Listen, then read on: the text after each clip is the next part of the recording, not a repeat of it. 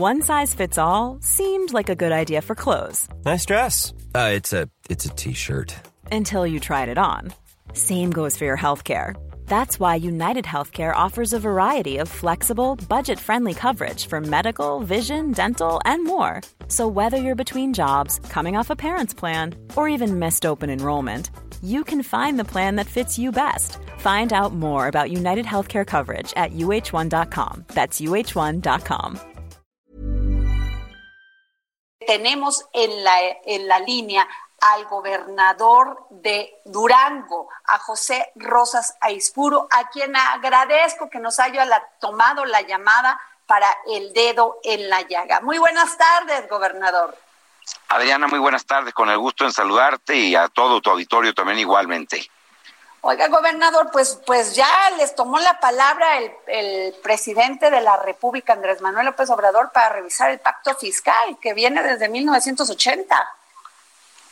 Efectivamente, mira, es un tema que creo que es saludable su revisión. A lo mejor no es un tema que haya que verlo eh, mañana, o sea, no es un tema así urgente, urgente, porque ahorita la urgencia mayor que tenemos, pues, es atender la salud, eh, eh, cuidar la vida de, de las personas. Pero es un asunto que data de muchos años en eh, la, insistencia en la necesidad de la revisión, o sea, no es un asunto que surja ahora, no es una eh, un planteamiento para eh, querer este arrinconar a, a, un gobierno, ni mucho menos, al contrario, es para buscar junto con el gobierno federal cómo fortalecemos el federalismo, y una parte claro. importante para el fortalecimiento del federalismo, pues es la, el aspecto fiscal, porque un sistema federal efectivamente puede haber eh, este, impuestos, o sea, eh, eh, contribuciones que sean de carácter federal y de carácter estatal.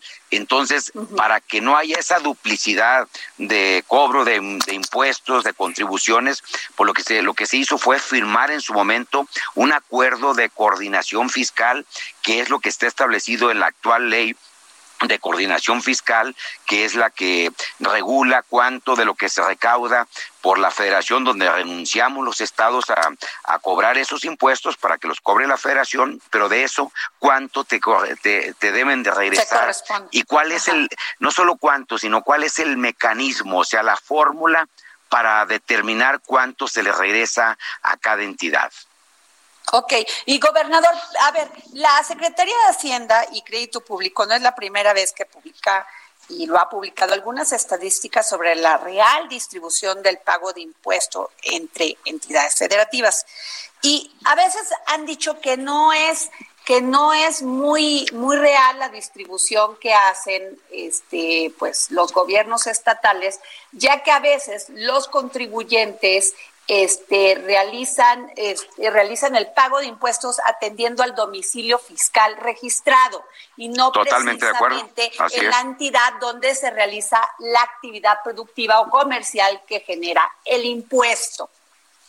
Totalmente de acuerdo. Ese es un problema que queremos, que se planteó, por cierto, en la Convención Nacional Hacendaria que se llevó a cabo en los años 2003 y, 2000, y 2004, más bien fue 2004, donde se concretó y entre otros temas se estaba, se planteó en ese entonces eh, y quedó como una propuesta, no sé, ya no se llevó al terreno del ámbito legal, o sea, de una iniciativa, el que se, la, las empresas eh, que paguen el impuesto donde está la empresa, no donde tienen ellos los corporativos. Por ejemplo, yo te diría en Durango hay varias empresas pues que están asentadas acá, pero que tienen sus corporativos ya sea en la ciudad de Monterrey, los tienen en la Ciudad de México y efectivamente eso va en detrimento de los ingresos que le deberían de corresponder a cada una de a estas entidades. Y gobernador, este ha sido un rollo todo este tema de las estadísticas y cómo cuantifican, ¿no? Lo que debe ser regresado al Estado.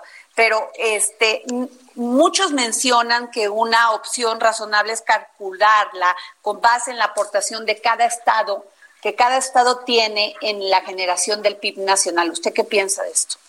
Mira, yo creo que yo les, le, me parece que es una, una buena eh, propuesta, o sea que puede tener una base importante, nada más que a eso hay que agregar que hay varias entidades que generamos o que tenemos recursos naturales que eso no se toma en cuenta para, para la entidad. Por ejemplo, ah, ese punto es muy importante. aquí se produce una parte muy importante del agua que va a las presas de otras entidades vecinas y que con las cuales tenemos una extraordinaria relación, pero también tenemos aquí la reserva forestal más importante del país y también aquí tenemos, eh, eh, somos el cuarto estado con más este volumen de extracción de minerales y por ende de venta de los mismos. Entonces, eh, todas esas cuestiones no regresan al Estado. Entonces, este es un ejemplo de que se tienen que tomar en cuenta otras variables que son fundamentales para poder tener un desarrollo mucho más mm, eh, equitativo en el país, porque el agua, por ejemplo, es un, insumo fundamental.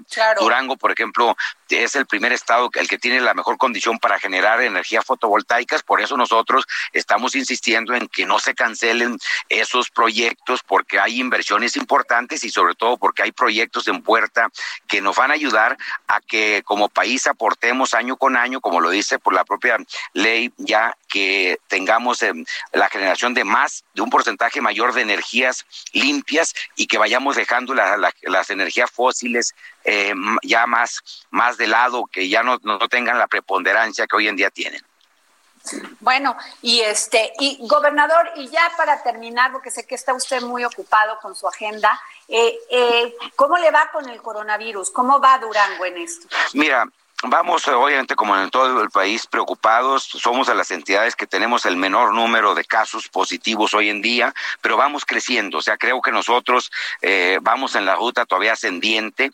Eh, y eso nos preocupa porque nos puede llegar a colapsar los hospitales. Hoy tenemos todavía un margen muy amplio, pero si esto continúa durante varias semanas, si esto continúa durante meses, pues eh, obviamente que va a llegar el momento que no tendríamos capacidad en los hospitales para atender a todas las personas que requieren una atención este médica porque hay que todo el mundo sabemos que el coronavirus pues una buena parte un porcentaje importante no requiere la atención médica y de los que requieren la atención médica pues los que van a la especializada que es al área de terapia intensiva que requieren el ventilador pues ese es un tema ya más complicado que no tenemos obviamente la infraestructura en este país suficiente para eso, pero además hay que decir que hay que seguir atendiendo todos los demás problemas que tenemos en materia de salud. O sea, todos los días se siguen dando consultas, todos los días sigue habiendo operaciones quirúrgicas, tratamientos. Entonces,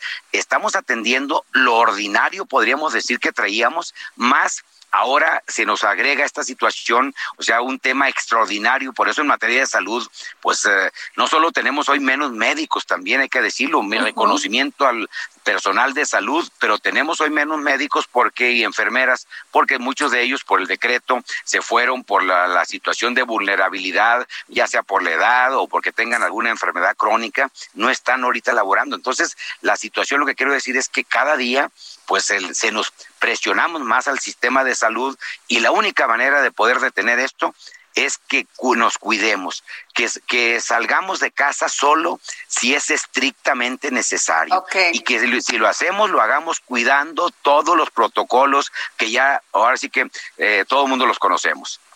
Y gobernador, pero entonces eh, Durango no entra el primero de junio con semáforo verde. No, no, nosotros estamos en, ahora sí que yo te diría, solo eh, hay una entidad del país que, que, va a tener un semáforo distinto al que tenemos el resto, o sea, casi todos vamos a entrar eh, con semáforo este eh, rojo o este o, o guinda.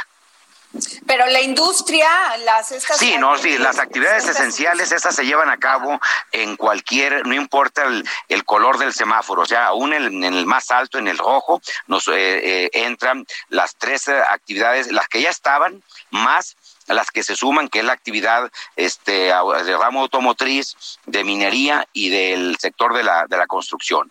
O sea, esas entran, nada más que entran con una serie de protocolos que nos tienen que garantizar que mm, primero no van a entrar a trabajar todos los trabajadores de un día para otro, porque tiene que ser de manera gradual y si vemos que esto nos empieza a generar un problema en materia de salud, obviamente que tenemos que dar marcha atrás. O sea, no, no podríamos en aras del, de generar mm, este más riqueza, pues estar afectando de manera sensible la salud de las personas. Vamos a, abrir todo lo que podamos en la economía, pero siempre y cuando eso no nos lleve a afectar eh, sensiblemente la salud y desde luego, pues a, la mayor preocupación es la pérdida de, vidas humanas. Pues muy bien, muchas gracias, gobernador. no, gracias a ti, Adriana. Estoy como siempre a tus órdenes, Adriana. Muchas gracias. Gracias por habernos tomado la llamada para el dedo en la llaga. Even when we're on a budget, we still deserve nice things. Quince is a place to scoop up stunning high-end goods for 50 to 80% less than similar brands.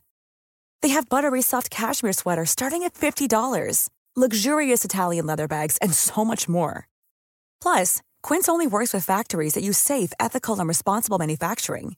Get the high-end goods you'll love without the high price tag with Quince. Go to quince.com slash style for free shipping and 365-day returns.